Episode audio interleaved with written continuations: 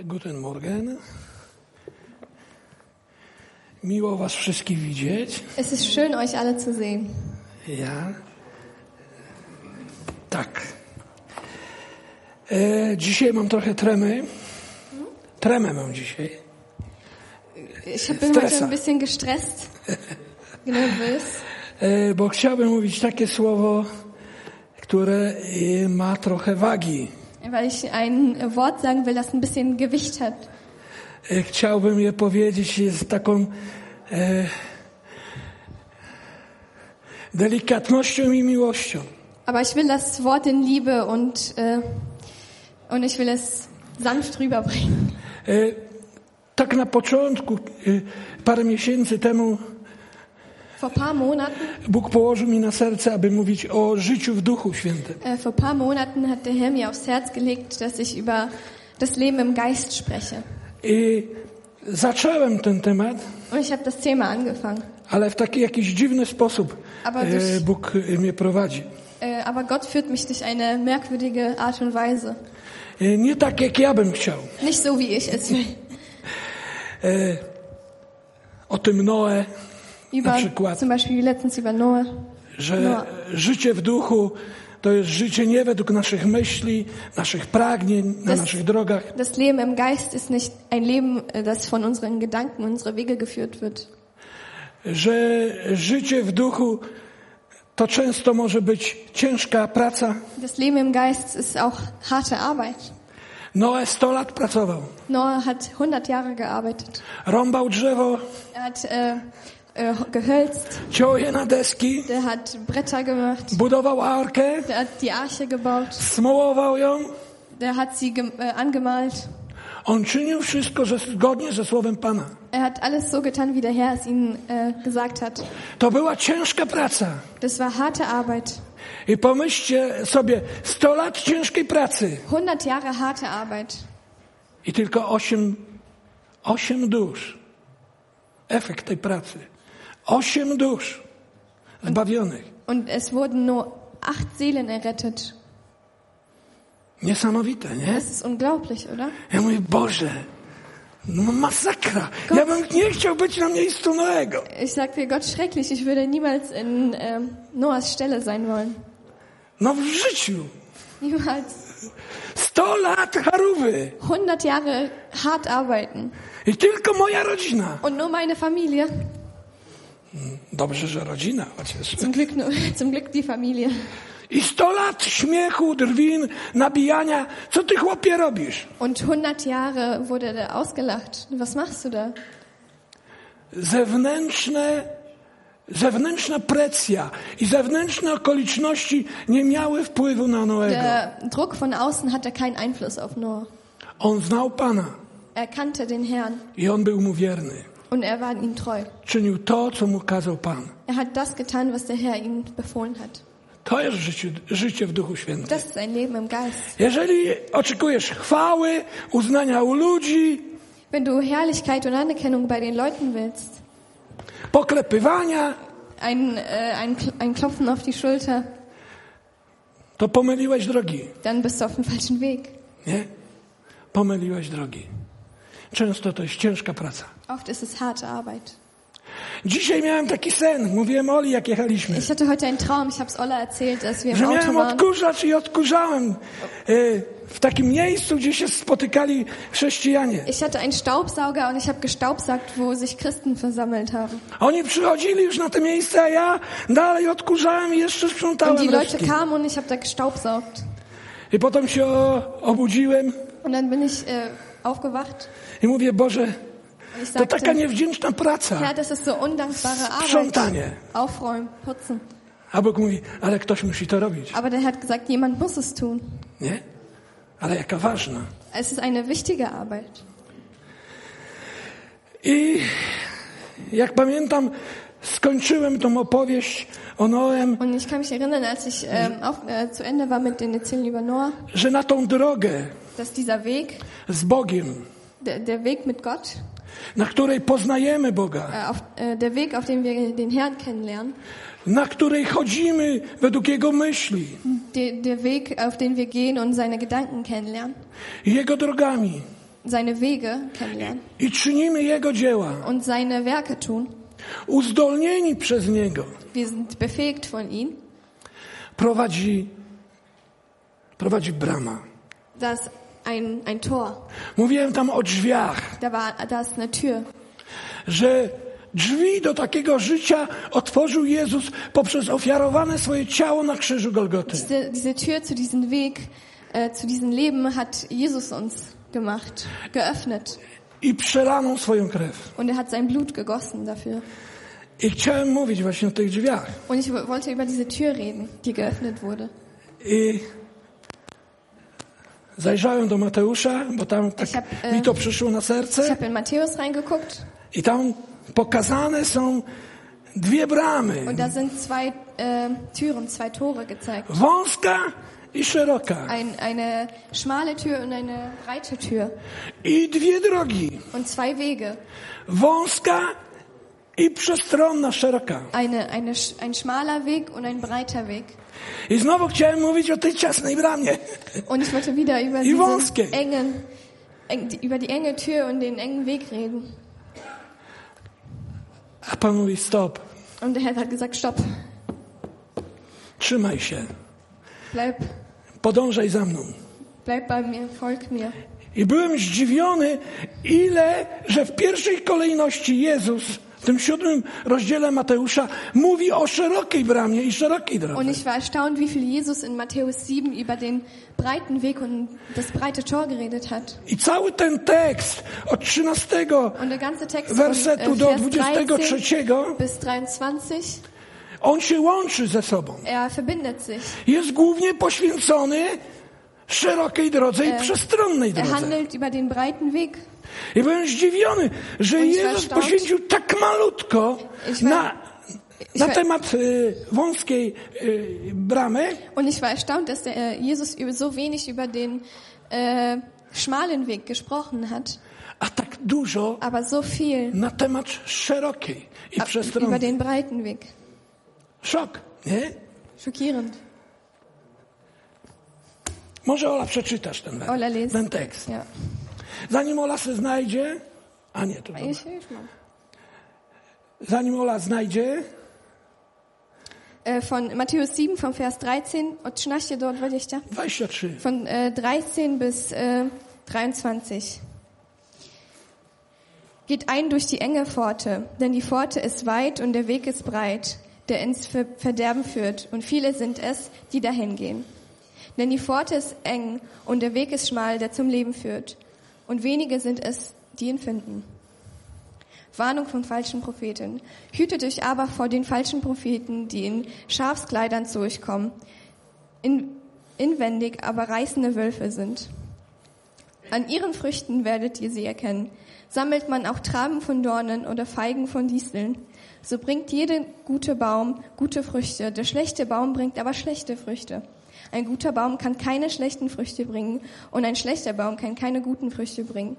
Jeder Baum, der keine gute Frucht bringt, wird abgehauen und ins Feuer geworfen. Darum werdet ihr sie an ihren Früchten erkennen. Nicht jeder, der zu mir sagt, Herr, Herr, wird in das Reich Himmel hingehen, sondern wer den Willen meines Vaters im Himmel tut.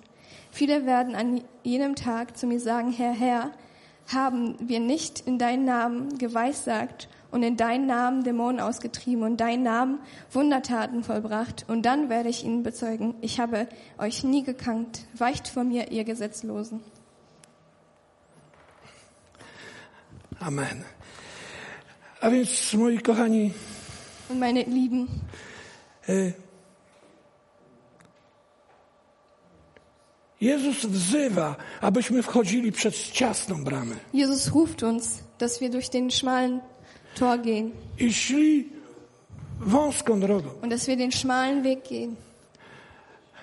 Ciekawe, co to oznacza, że to jest ciasna brama i wąska droga. Und was bedeutet das, der schmale Ale Weg? to, und jak Bóg pozwoli następnym Tor.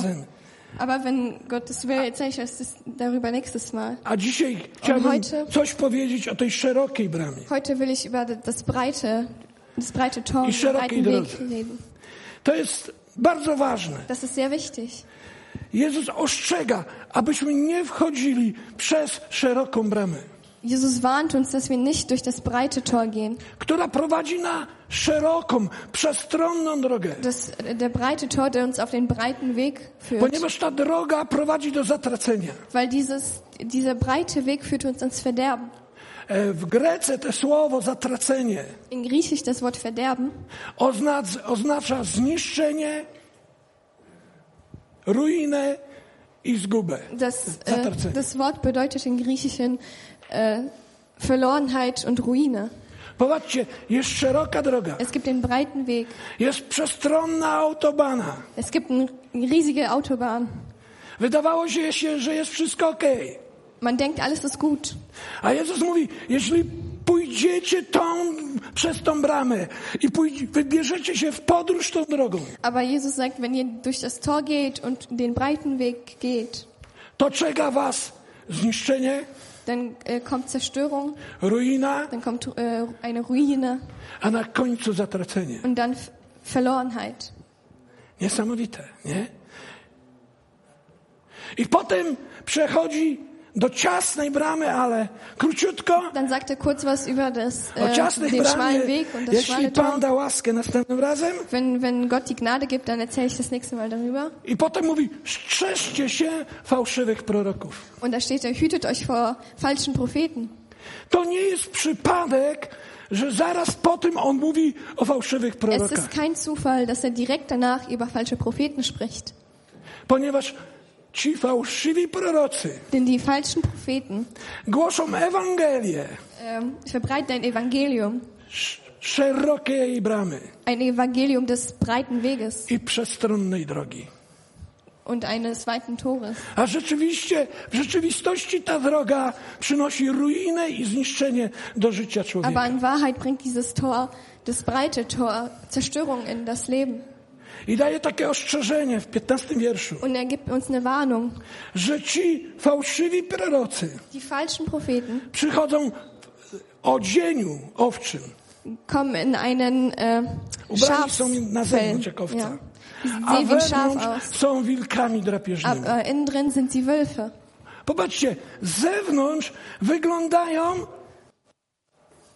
jak owieczka Pana, Von außen sehen die wie ein Lamm Gottes aus. Ale wewnątrz nie ma życia Pana. Aber innen gibt es kein Leben von den Herrn. Nie? Coś podobnego jak ta droga, Es nie? ist ähnlich wie der Weg. Szeroka, Es ist breit, przestronna, es ist gemütlich, wygodna. es ist äh, komfortabel. A co na niej spotkamy? Ruinę, Aber was finden wir auf dem Weg? zniszczenie, Zerstörung und Ruinen a na końcu zatracenie. und äh, Verdorbenheit, Verlorenheit. Jezus poświęcił bardzo dużo na ten temat. Jesus hat sehr viel über das Thema gesprochen. To jest realne zagrożenie dla Kościoła. Das ist eine äh, reale Gefahr für die Gemeinde. Dzisiaj wystarczy, że ktoś przyjdzie i powie ci coś z twojego życia i mówisz prorok, wow! Es reicht heute aus, wenn jemand zu dir kommt und dir etwas aus deinem Leben sagt und dann sind die Leute so, oh, wow, Prophet. Paweł przybył do Filipian, do Filipi Aber äh, Paulus ist zu den Philippern gegangen i tam była dziewczynka. und da war ein Mädchen. I mówi, o, to słudzy Boga, zwiastują drogę Pana. Und das Mädchen sagte, ah, schaut mal, das sind Diener Gottes. A za parę dni diabeł wygonił z niej demona. Aber nach paar Tagen wurden Dämonen aus ihr ausgetrieben. Ona przez niego prorokowała. Das Mädchen hat durch die äh, Dämonen ge- Prorokowała prophezeit. prawdę. Die hat Wahrheit prophezeit. Widzicie?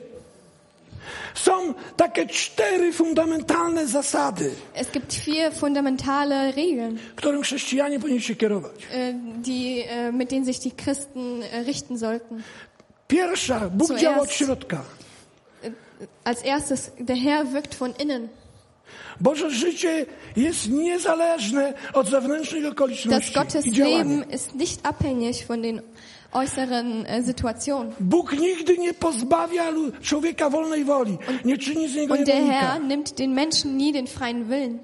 I każdy duchowy przejaw, działanie czy nadprzyrodzone musi być sprawdzone, osądzone, zbadane. Und jede geistliche Wirkung, übernatürliche Wirkung oder was auch immer muss geprüft werden. Prawda? Nicht wahr? My nie możemy być jak ślepe kury, Wir sollen nicht wie blinde Hühner sein, które zamykają oczy, otwierają dziuby i wszystko łykają. die die äh, Augen äh, schließen und die Schnäbel öffnen und alles schlucken, Bo coś tam nadprzyrodzonego się dzieje. weil etwas Übernatürliches um uns herum passiert. Duchowa rzeczywistość Aber geistliche nie Realität jest jednorodna. ist nicht äh, einseitig. Jest królestwo ciemności Es gibt äh, das Königreich der Dunkelheit und den, das Königreich äh, des Lichts. Apostoł Jan mówi, badajcie duchy proroków, Und Johannes sagt, äh, prüft die äh, Geister der Propheten, bo wyszło wiele duchów, które nie pochodzą od Boga. weil es gibt viele Geister, die nicht vom Gott kommen. I potem wyznaje co? Każdy duch, Und er sagt, jedes, jeder Geist, który nie wyznaje, że Jezus przyszedł w ciele, der, das, der nicht bekennt, dass Jesus äh, als Mensch zu uns nie gekommen ist, pochodzi od Boga. kommt nicht von Gott. Dlaczego? Warum? Bo jeśli Jezus nie przyszedł w ciele, Weil wenn Jesus nicht zu uns als Mensch gekommen wäre, to nie było ofiary, dann gäbe es kein Opfer, odkupienia. Eine äh, Opfer, das uns äh, erkauft. Jeżeli Jezus nie przyszedł w ciele, Wenn Jesus nicht zu uns gekommen wäre, to nie było wylanej krwi. dann würde es nicht das Blut geben. Nie ma pojednania z Bogiem. Es würde keine äh, Einheit mit Gott geben. To o to chodzi. Es geht darum. To jest fundament i źródło wszelkich fałszywych nauk. Das ist ein Fundament und Quelle jeder falschen Lehre. Fałszywi prorocy Falsche Propheten. zawsze podważają ofiarę Jezusa. Falsche Propheten leugnen immer das Opfer. Ty nie musisz iść tą drogą. Du musst nicht den Weg Ty nie gehen. musisz iść przez wąską Du bramę. musst nicht durch den schma das Ty nie schmale musisz Tor iść gehen. przez krzyż. Du musst nicht durch das Kreuz gehen. My mamy lepszy sposób. Ich habe ein besseres Ty nie Methode potrzebujesz für dich. nowego życia. Du brauchst kein neues Leben. Ty w oparciu o swoje życie, Durch dich selber, durch dein eigenes Leben. swoje wysiłki, Durch deine swoje eigenen starania Werke. w stanie być jak Bóg. Du, du bist in der Lage, wie Gott zu sein. To jest kłamstwo Das ist Lüge. i to jest wiedzenie. Das ist äh, das. Jezus mówi, zum się fałszywych proroków. Und Jesus sagte, hütet euch vor falschen Propheten. Przychodzą do was o dzieniu owczym. Die kommen zu euch als Schafe, wilkami. aber die sind Wölfe. Przychodzą kraść, Die kommen, um zu klauen. Rujnować. Die kommen, um zu töten und eine Ruine aus uns zu machen.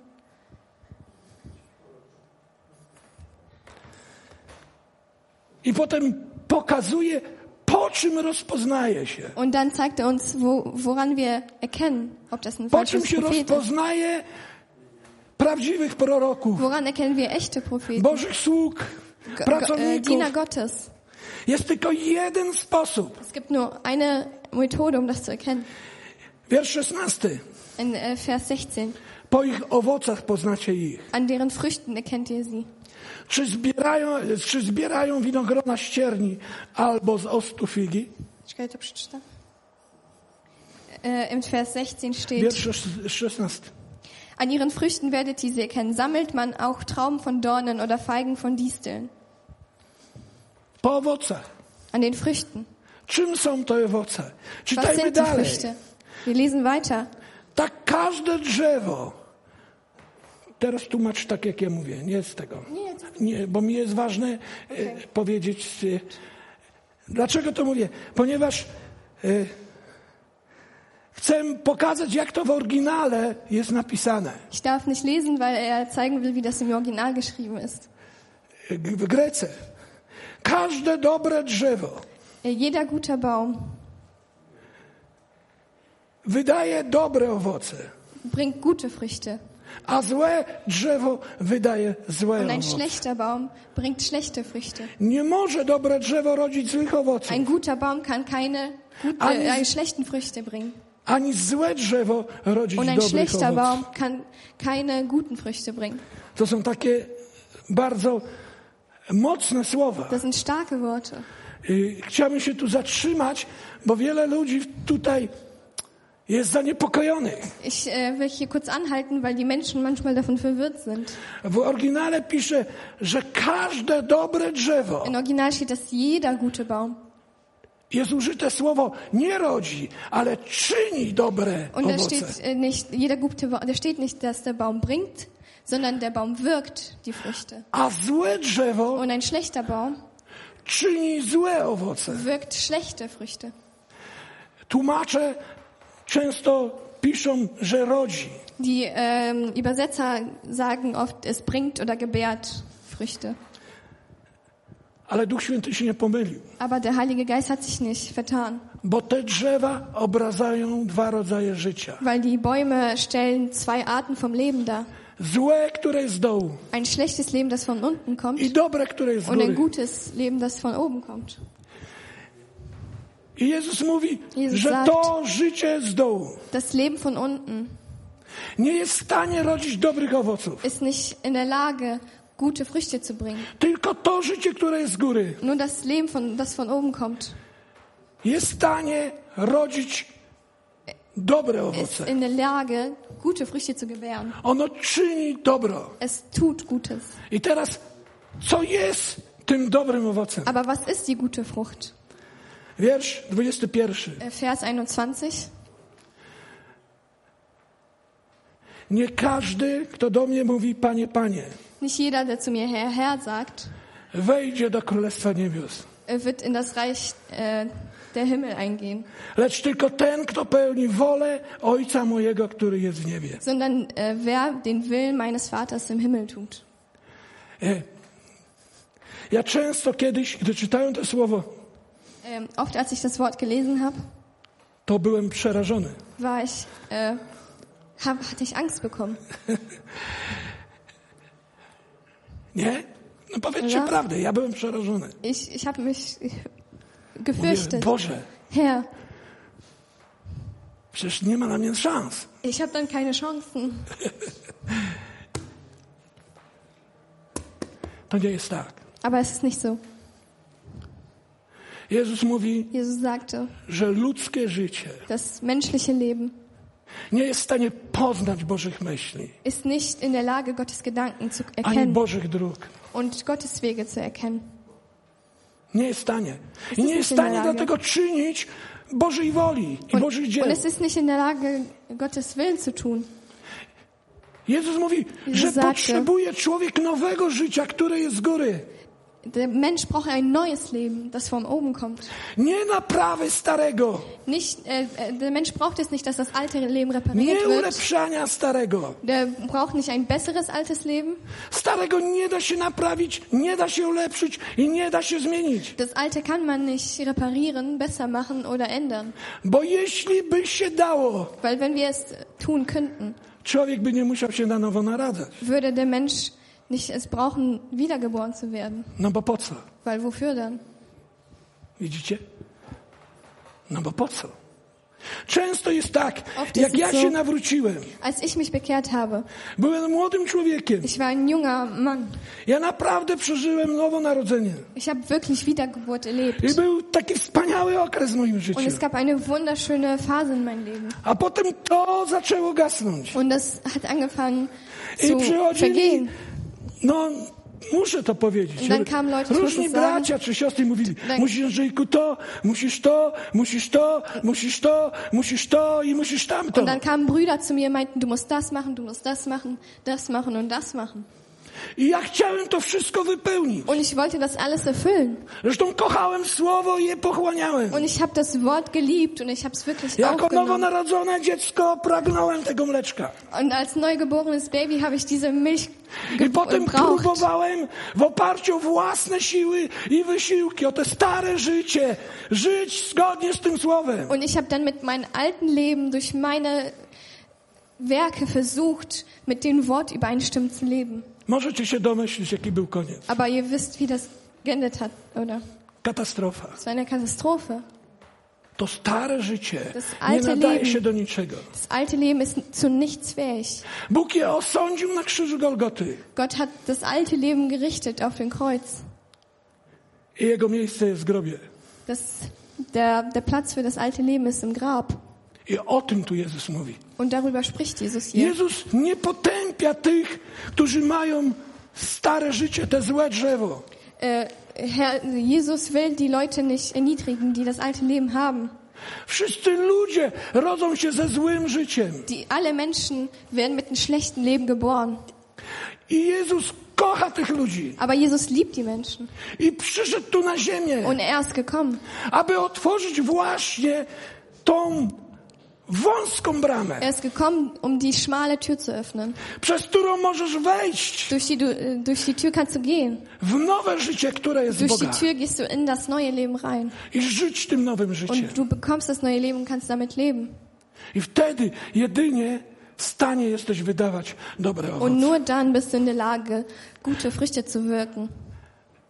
W liście do Efezjan pisze w wierszu 10. In Epheserbrief steht in Vers 10, äh, Jego Boga jesteśmy dziełem. äh, Jego Boga jesteśmy dziełem w Chrystusie. wir sind äh, Gottes Werke in Christus. Stworzeni do uczynków, które zaplanował wcześniej dla nas Wir sind geschaffen für die Werke, die er für uns geplant hat. A więc dzięki jakiemu życiu człowiek jest w stanie wydawać dobre owoce, Also durch welches Leben sind wir in der Lage, gute Früchte zu wirken? które jest dziełem Boga. Du, äh, also durch die Werke, die äh, Gottes Werk sind. Tylko dzięki temu życiu, Nur durch które das Leben. Nur, nur, nur dank dieses Leben, das durch Christus kommt. i którego Chrystus jest życiem. Bóg kocha ludzi. Dlatego chciałbym, die Menschen. żeby nikt nie czuł się dzisiaj potępiony. Ich will nicht, dass jemand sich heute gerichtet fühlt. Ale my musimy mówić prawdę. Aber wir müssen die Wahrheit sagen. Gdy tak e, myślałem dzisiaj o tym sprzątaniu, Ich habe heute über das Putzen nachgedacht. to Bóg mi powiedział, wiesz, żeby sprzątać, to trzeba zapalić światło. Und äh, Herr hat mir gesagt, um zu putzen, muss man das Licht życiu. anmachen. A gdy zapalisz światło, Und wenn du das Licht anmachst, to nie zawsze ci będzie się podobać to, co widzisz. dann wirst, wird dir nicht gefallen, was du siehst. Ale to nie jest po to, żeby potępić, Aber es ist nicht da, um dich zu richten. ale żeby co? Aber wofür? Oczyścić, Es ist da, um dich zu rei- reinigen. Um, dać dich, nowe życie. um das neue Leben zu bekommen. Popatrzcie, co robią fałszywi prorocy. Schaut mal, was die falschen Propheten machen. Oni mówią, nie, nie musisz. Die sagen, du brauchst es nicht. Moż, możesz mieć stare życie. Du darfst das alte Leben haben. Wystarczy co? Du, was braucht man nur? Zewnętrzna skóra. Man braucht nur das, die äußere Haut, das äußere Fell. Mało tego, twierdzą, że im lepsza ta skóra, garniturek na zewnątrz, Und die denken, dass die Haut von außen besser ist. to tym bardziej Bóg cię kocha. Und desto schöner die Haut ist und Bardziej desto mu się podobasz. schöner dein Anzug ist, bist No du piękny schöner für Anzug. Gott. Weil du einen schönen Anzug hast. Tak fajnie wyglądasz na owieczkę. Weil du schön aussiehst wie ein süßes Lamm. Nie? Tylko szkoda, że nie ma życia owieczki. Aber schade, dass du das Leben von den Lamm nicht hast. I to jest, tego Bóg nienawidzi. Und Gott hasst das. Złe drzewo Äh, das der schlechte Baum nigdy nie zrodzi dobrego owocu. wird nie eine gute Frucht gebären. Często, nie wiem, ale ja często tak myślałem, że jak takie jest wezwanie, oddaj swoje życie Jezusowi. Es gibt, ich habe darüber nachgedacht, oft sagt man, gib dein Leben Jesus. To On to życie zmieni, Er wird dein Leben verändern. uczyni pięknym, Er wird dein Leben schön machen. wspaniałym, Wunderschön. wolnym. Frei. Nie. Nein. Bóg nie zmieni twojego życia. Jesus wird dein Leben nicht ändern. On oczekuje, że je uznasz za ukrzyżowane wraz z Er Chrystusem. will, dass du dein Leben als gekreuzigt mit Christus erkennst. Że je zewleczysz i złożysz do grobu. Er will, dass du dein Leben ausziehst und in den Grab I On legst. ma w zamian nowe życie. Und er will ein neues Leben für dich. I tylko dzi- przy- się w to życie Und die Leute ziehen das Leben an. i wzrastając w nie, Und äh, die, die das neue Leben, in dem neuen Leben wachsen, jesteś w stanie poznać Bożą wolę, czynić Bożą wolę, sind in der Lage, das, den Willen Gottes zu erkennen und es zu tun. wydawać dobry owoc. Eine gute Frucht zu bringen. Ludzie nieraz modlą się latanie, latami. Ja się tak modliłem. Są moje życiowe doświadczenia. Das ist meine äh, Erfahrung. Ich habe früher jahrelang gebetet. Boże, zmień mnie. Herr, änder mich. Boże, żebyś tylko chciał mi dać moc, to ja bym to i to i był taki Herr, wenn du mir die, die Kraft geben würdest, würde ich so und so sein. A Bóg ciągle mówił, nie mam nic Und der Herr sagte mir, ich habe nichts dla starego. für das Alte. Mam tylko grób. Ich habe für das Alte nur den, das Grab. Tylko grób. nur das Grab. I na tym polega oszustwo tych fałszywych proroków. Und so äh, täuschen uns die falschen Propheten. przykrywają problem. Die verdecken das Problem. Wiecie, Jezus nigdy nie przykrywał problemu. Jesus hat nie Probleme verdeckt. Jezus objawiał problemy, Er hat die Probleme gezeigt, aby pomóc człowiekowi. damit er den Menschen hilft. Nie żeby go potępić, Er will die nicht irgendwie richten, ale żeby go zbawić. aber er will sie erlösen. Fałszywi prorocy Falsche Propheten tynkują popękany mur. äh, machen die kaputte Mauer verdecken. Jaki będzie tego koniec? Und wie endet das? Ruina Ruine. i... Die Mauer fällt. Pan Jezus dwa razy powtarza w wierszu 16 i 20 Jesus wiederholt sich in Vers 16 und 20. po owocach poznacie ich. Na, an den Früchten erkennt ihr sie. My musimy być uważni. Wir müssen aufmerksam sein. Dlaczego ja tak e, e, e, opieram się na oryginalnej Grece? Warum ist mir das so wichtig, dass wir originale griechische Übersetzung lesen? Bo wiele tłumaczeń Weil viele Übersetzungen Biblii jest no, tragicznych. sind tragisch. Na przykład to tłumaczenie, co ja mam, nie? Die Übersetzung, die ich habe, To chyba jest najgorsze, polskie, jakie może być. ich glaube, das ist die schlechteste polnische Übersetzung, die es gibt. Teraz wyszło bardzo dobre, e, nowa Biblia Gdańska. Es ist eine neue Übersetzung Jak rausgekommen, die pojadę do Polski, to gut. sobie kupię. Wenn ich nach Polen fahre, kaufe ich mir die. Naprawdę. My Wirklich. mamy oceniać. Wy jesteście zobowiązani mnie oceniać. Ihr seid dazu äh, verpflichtet, mich zu äh, prüfen. Wy jesteście zobowiązani badać to, co je, czy ja mówię, jest prawdą. Äh, Ihr seid dazu verpflichtet, das zu, zu prüfen, ob das, was ich gerade sage, die Wahrheit ist. Tylko szaleniec łyka wszystko w ciemno. Nur ein Verrückter nimmt alles an, was ihm gesagt wird. Stawiając, stawiając na szali całą swoją wieczność. Um äh, der ne, äh, Stawiając na szali całą swoją wieczność. die setzen äh, deren Ewigkeit auf Gefahr. Jest jeszcze jedno miejsce, które mówi o tych prorokach. Es gibt noch eine Stelle, Jak die już über die Propheten sagt, wenn wir schon über die Propheten reden. Tymoteusza, drugim rozdziale, In Timotheus 2, o trzeci, trzeci wiersz, pierwszego wiersza, äh, trzeci, äh, ka- drugi Ti- Tymoteusza, trzeci, 2. Timotheus 3, do dziewiątego. äh, von 1 bis 9. Ja to streszczę, żeby Ich było szybko. äh, fasse das zusammen. Paweł mówi, że w czasach ostatecznych Paulus sagt, dass in den Endzeiten będą, będą ludzie samolubni, wird es egoistische Menschen geben, chciwi, äh, geizige Menschen, pyszni, äh, nieposłuszni, nicht niewdzięczni, gehorsame Menschen geben, bez serca, Menschen ohne Herz, e, przewrotni, äh, Menschen, äh, die undankbar sind, zdradzieccy, zuchwali, die äh, Verräter sind, bardziej kochający rozkosze i przyjemności niż Boga. die mehr Befriedigung lie lieben als Gott. I popatrzcie, ci ludzie, którzy tak żyją, Die Menschen, die so leben, kochają tak żyć. lieben es, so zu leben. Kochają przyjemności płynące z tego życia. Sie lieben Vergnügen. Przybierają pozór pobożności. Die tun so, als ob sie To jest skóra. göttlich sind. To jest skóra. Das ist aber nur die Haut. Owcza skóra. Przybierają pozór pobożności. Sie Nie? tun so, als ob sie heilig und göttlich sind. Podczas gdy życie ich jest zaprzeczeniem jej mocy. Aber das, deren Leben ist das Gegenteil von der Macht Gottes. Paweł do Tymoteusza mówi, trzymaj się od tych ludzi z daleka. Paulus sagt zu Timotheus, halte dich fern von solchen Menschen. Nie miej z nimi nic wspólnego. Hat nichts zu tun mit solchen Menschen. Widzicie? Seht ihr? Tu nie chodzi o ludzi, którzy są świadomi swojej słabości. Es geht nicht um Menschen, die sich bewusst sind deren Schwächen. Tu nie chodzi o ludzi, którzy, którzy walczą e, z grzechem, Es geht- szukają ratunku. Es geht hier auch nicht um Menschen, die mit deren, derer Sünde, Sünde kämpfen und Errettung äh, suchen. Tak jak Paweł, który mówił, nędzny ja człowiek, ktoś mnie wybawi z tego ciała So wie śmierci. Paulus gesagt hat, ich ein schrecklicher Mensch, wer kann mich davon erlösen?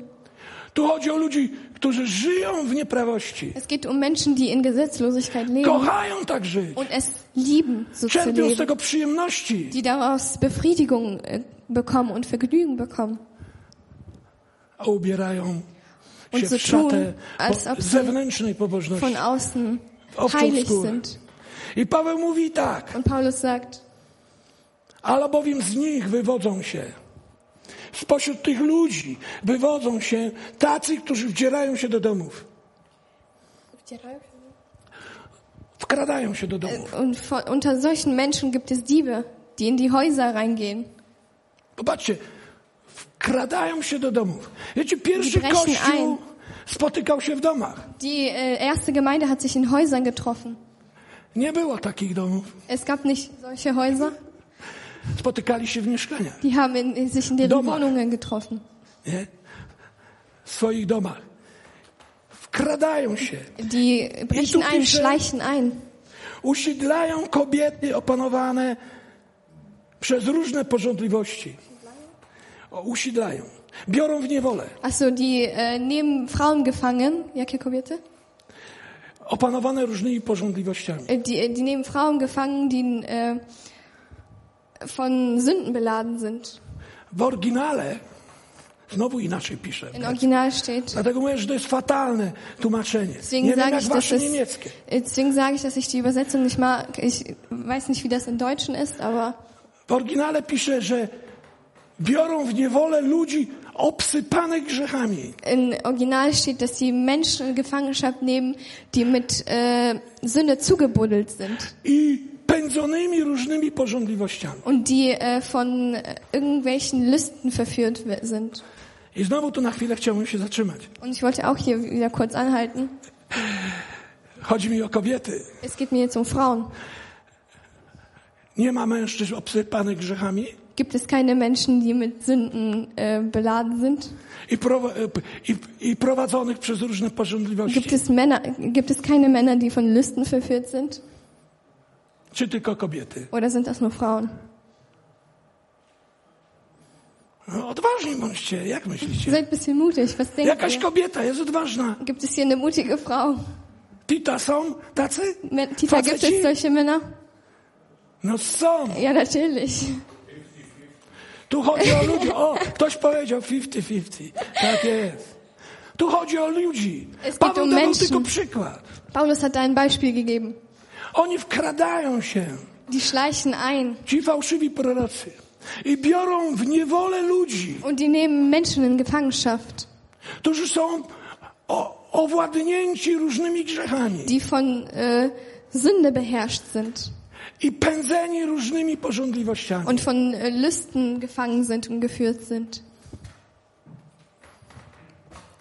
Dlaczego takich ludzi? Warum solche Menschen?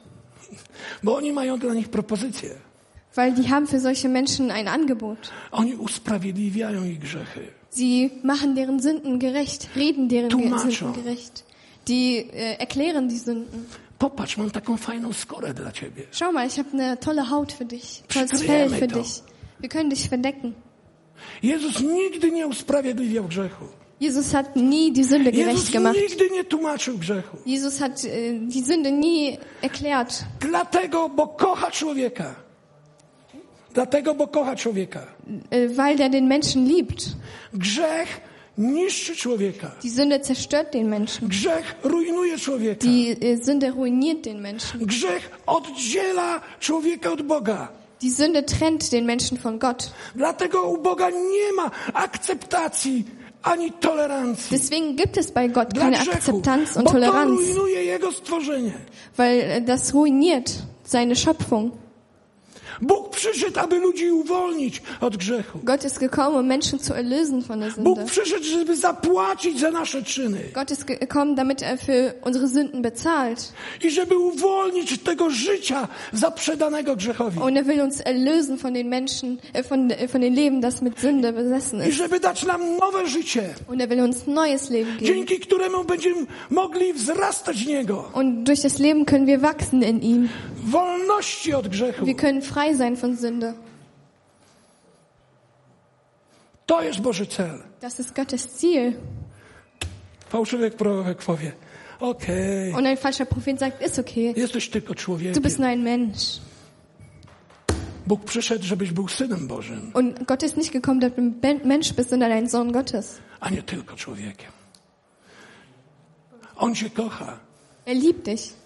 i on chce dla ciebie wolności. Er will Freiheit für dich. Gdyby Ola była uzależniona od narkotyków Wenn Ola von Drogen abhängig wäre i te narkotyki rujnowały jej życie, und die Drogen Ola ruinieren würden, ja bym zrobił wszystko, würde ich alles tun, żeby o, ją oddzielić od tego, damit sie davon getrennt ist, żeby uwolnić ją od tego, damit sie davon befreit ist, bo ją kocham. weil ich sie I liebe. taki jest Bóg. Und so ist Gott. Dlatego on kocha człowieka, Deswegen liebt er den Menschen. ale nienawidzi grzechu, Aber er hasst, er hasst die Sünde, bo to niszczy jego dzieło. weil er die Sünde zerstört sein Werk. Zniekształca obraz jego stworzenia. Er macht äh, das Bild von seiner Schöpfung kaputt. Fałszywi prorocy usprawiedliwiają grzech. Äh, falsche Propheten machen die Sünde gerecht. Oni ci nie powiedzą, idź przez tą ciasną bramę. Die sagen dir nicht, geh durch das äh, schmale Tor. Tam przejdziesz przez tą bramę i zostawisz stare życie wraz z Jezusem na krzyżu. Die sagen dir nicht, geh durch das schmale Tor, lass dein altes Leben und geh in dein I neues Leben rein. nowe. Und du wirst zu Gott kommen. Nie, nie. Nein, nein. Fałszywi prorocy Falsche Propheten biorą do niewoli także ludzi pędzonych różnymi pożądliwościami. nehmen Menschen gefangen, die von Lüsten geführt sind. Oni, jak zobaczą, czego ci bieg? Ach, nie masz kasy. Pan ci da kasę. Und die gucken die Menschen an und sagen, oh, was fehlt dir? Ach, Geld? Chciałbyś Herr żonę gibt dir Geld. albo męża. Bist du eine Frau oder ein Pan Mann? ci da wszystko. Der Herr gibt dir alles. Wiecie, gdy ja byłem młodym człowiekiem, Als ich ein junger Mann war, to ja myślałem, że ze mną jest coś nie w porządku. dachte ich, etwas ist falsch mit mir. Bo jak przychodzili do mnie, żebym się modlił o tych ludzi, Weil wenn Leute zu mir gekommen sind und mich gefragt haben, ob ich für sie beten kann, to ja zawsze, jak ktoś przyszedł o coś, żeby się modlić, äh, als die Leute zu mir gekommen sind und gefragt haben, kannst du für mich beten? to pytam się Pana, Panie, co Ty na to? Und dann ha- habe ich den Herrn gefragt, Herr, was denkst du? I Pan mi pokazywał pewne rzeczy. Und der Herr hat mir gewisse Dinge gezeigt. Przychodzi małżeństwo. Wiesz, nasza córka jest taka niemożliwa. Tego, no wiesz, pomóc ją. I ją jeszcze przyprowadzili, Ein- żeby ona była lepsza. Ein Ehepaar kam zu mir mit deren Tochter und haben gesagt, unsere Tochter ist so schrecklich, bete für sie, dass sie besser mówię, wird. ej. Und ich habe gesagt, I nagle Pan mówi, o nich trzeba się modlić. und der Herr hat mir gesagt, bete nicht für die Tochter, sondern für das Bo Ehepaar, oni są złym dla nich przykładem. weil sie ein falsches Beispiel für Skutek, sie że ona sind. taka jest, to ich małżeństwo. Sie, äh, deren Ehe ist der Grund, warum die Tochter so geworden ist. podziale i ruinie. In Trennung und Streit und Ruine. Ja im to mówię. Und ich habe es ihnen gesagt.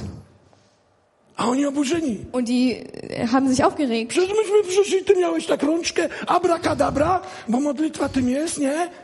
I córeczka zmieniona. Ich bin hierher gekommen, damit du deine Hände auflegst und meine Tochter änderst. Ähm, Abracadabra, hier Gebet ist Magie.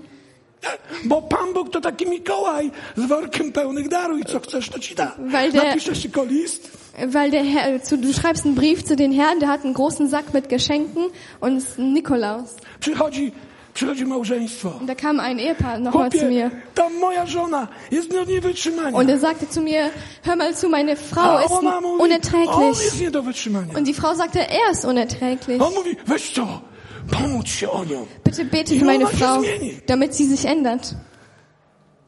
A ja mówię, ich hab- przebacz jej Und ich habe gesagt, vergib ihr i kochaj ją jak Jezus. und lieb sie wie Jesus. O, oburzony. Und er hat sich wieder aufgeregt. No przecież jesteś tu pastorem, byłem wtedy, nie, już wtedy nie byłem pastorem. Jesteś od tego, łapka, bach, abracadabra i żona zmieniona na Du bist pilota. doch dafür, dass Nie, du hier cyk, cyk, deine cyk. Hand auflegst. Äh, Abracadabra, meine Frau ist geändert. Albo mąż. Oder der Mann. Zastanówmy się, gdy przychodzimy do Boga z modlitwami. Überlegt euch es, wenn ihr zu Gott mit Gebeten kommt. I wiecie, A był druga osoba. Es gab noch eine Person. I on, co chcesz? Tak, Pan ci da. Taki sznurek do niego. Und es gab eine Person, die hat für Leute A ja gebetet. stałem obok. Jeden, trzy osoby. Und da eine Schlange von Menschen stand vor ihm, damit sie für ihn beten, weil er für alles gebetet hat und sagte, Herr, betet für dich. Und ich stand da und keiner wollte zu mir kommen. Ale oni nie chcieli rozwiązania. Herr hat denen eine Lösung gegeben, aber die wollten diese Lösung nicht. abracadabra. Die wollten Abracadabra.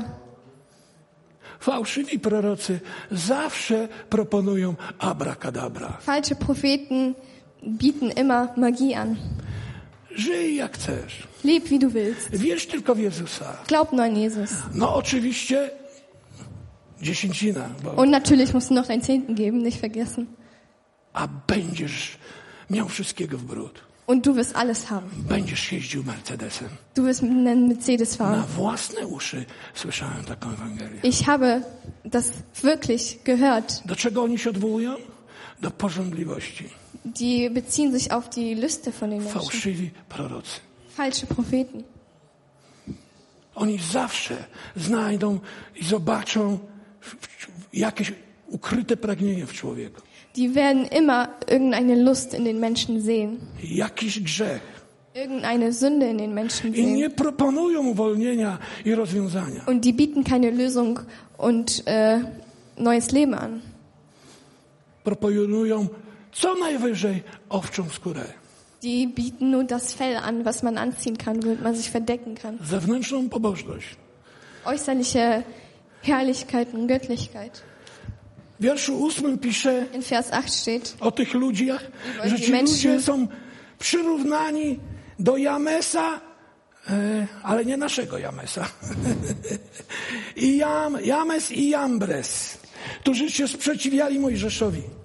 da steht noch über Jannes, nicht unseren Jannes, aber Jannes und Jamres, die äh, Jambres. widerstanden sind. James i Jambres. No, zu Anni Sabine? Oni się sprzeciwiali Mojżeszowi. Die haben Mose widerstanden. To byli mędrcy Faraona. Äh, das waren Menschen von den Pharao. To byli jego czarodzieje, Das waren der äh, Pharaos äh, Zauberer, jego prorocy. se- seine Propheten. I gdy Mojżesz przyszedł wyprowadzić lud z niewoli, Und als äh, Mose kam, um die Menschen aus der Gefangenschaft zu nehmen, przez ciasne drzwi zbroszone krwią durch, Jezusa, durch den schmalen Weg, to oni się sprzeciwiali. dann haben die widerstanden. I gdy Mojżesz czynił cuda, Und als Mose Wunder ge- gemacht hat, to gewirkt możecie to hat, przeczytać Könnt ihr e, lesen? w drugiej Mojżeszowej siódmym rozdziale. in äh, 2. Mose äh, 7, Oni też czynili cuda, die haben auch äh, Wunder gewirkt. aż do pewnego poziomu. Bis zu einem Level. Gdy przyszła plaga komarów, Als äh, eine F äh, Fluch kam mit den Mücken, tak, to już nie dali rady. dann haben die es nicht mehr geschafft. I powiedzieli, w tym jest palec Boży. Und haben gesagt, da, äh, da, sind, äh, da ist Gott dran beteiligt. Oni dobrze wiedzieli, że Mojżesz jest Bogiem. Die wussten ganz genau, dass Mose mit Gott geht. Patrzcie, do pewnego poziomu byli w stanie pewne nadnaturalne rzeczy byli w stanie robić. Bis zu einem gewissen Level konnten die Wunder tun. Nie czynili to Bożą mocą, Die haben das nicht mit Gottes Kraft gemacht, prawda? oder? I aż doszli do pewnego momentu i powiedzieli, dalej nie dajemy rady. Und bis, bis sie zu einem Punkt kamen und dann gesehen haben, wir kommen nicht weiter. Z Mojżeszem jest Bóg. Mit Mo, äh, Mose geht mit Gott. Ale oni nie przyłączyli się do Mojżesza. Aber die sind nicht mit äh, Mose gegangen. Oni nie nawrócili się. Die haben sich nicht bekehrt. Oni dalej zostali z Faraonem. Die sind mit den Pharao geblieben. I oni sprzeciwiali się prawdzie, Und die haben der Wahrheit widerstanden. Bożej woli. Gottes Willen widerstanden. A co było Bożą wolą? Und was war Gottes Wille? Aby oni przeszli Damit sie kommen, przez ciasne drzwi, durch, äh, kommen durch äh, dann die schmale zbro, Tür. zbroczone krwią Jezusa. Die Tür, die mit, äh, Jesu, äh, mit dem Blut vom Lamm gekennzeichnet ist. która, która obrazuje te, te drzwi obrazowały ofiarę Jezusa, te wąskie drzwi. Diese schmale Tür hat äh, Jesus Opfer dargestellt. Fałszywi prorocy skupiają się tylko na pozorach. Falsche Propheten äh, konzentrieren sich nur auf das Äußerliche. Usprawiedliwiają grzech. Die machen die Sünde gerecht. Obiecują ludziom pędzącym, pe, którzy pe, są e, pochłonięci różnymi porządliwościami, odwo- obiecują zaspokojenie ich. Die äh, versprechen den Menschen mit Lüsten Befriedigung. To jest szeroka brama. Das ist der breite Tor. To jest wąska brama, raczej e, przestronna droga. Das ist äh, der breite Weg. Ale na tej drodze jest zniszczenie, Aber auf dem Weg ist Zerstörung, ruina, Ruine zguba. und Verlorenheit. Pamiętajcie, kochani, Äh, vergisst es nicht, meine Lieben. nadchodzą czasy trudne, Es kommen schwierige Zeiten, zamieszania. ähm, Zeiten der Verwirrung, des Chaos. I pojawi się wielu proroków, Und es werden viele Propheten kommen, którzy będą obiecywać wiele rzeczy, die viele Dinge versprechen werden, ale którzy nigdy nie będą prowadzić, aber die nie führen werden, abyś przechodził przez wąską bramę. die dich nie zu den äh, schmalen Tor führen werden. I szedł wąską drogą. Und äh, du wirst nicht den schmalen Weg gehen, To jest święta droga. Weil das ist ein heiliger Weg. To jest droga, po której idą wykupieni. Das ist ein Weg, äh, den die aus, also die Gekauften gehen. I tylko mając to życie Boże, Und nur wenn du das Leben Gottes hast, człowiek jest w stanie iść tą drogą. ist man in der Lage, diesen Weg zu gehen. Ponieważ ta droga Weil dieser Weg, wąska. dieser schmale Weg, I znowu widzicie, jak warto czytać oryginał. und ihr seht jetzt, ist, äh, wie, äh, wie wertvoll ist es, das Original zu lesen. W oryginale pisze, że jest to droga ściskająca, In, äh, in dem Original steht, dass es ein bedrückender Weg ist. że jest to droga, w którym doświadczasz ucisku, Das ist ein Weg, in den du Druck äh, fährst, ściśnięcia, äh, in den du zusammengequetscht bist, prób, Proben erfährst, doświadczeń, Erfahrungen sammelst. Ale jest to droga życia. Aber das ist der äh, Weg des Lebens. W tych próbach i doświadczeniach, In den Proben und den Erfahrungen, w, tych, w tym ściśnięciu in der Unterdrückung poznajesz Pana erkennst du den Herrn. i dzięki Niemu przezwyciężasz. Und durch ihn wirst du siegen. Jesteś zwycięzcą. Du bist ein Sieger. Doświadczasz Jego chwały i Jego mocy. Du wirst seine Herrlichkeit und Kraft erkennen. Jesteś hartowany, Du wirst gehärtet. dojrzewasz Du äh, wirst erwachsen. i wzrastasz na obraz Jezusa. Und du wächst äh, nach dem Bild Gottes. I gdy na końcu drogi Und am Ende des Wegs przyjdziesz do Pana, kommst du zu den Herrn. to będziesz tam pasował. Dann wirst du dahin passen. Amen. Amen. Amen. Amen.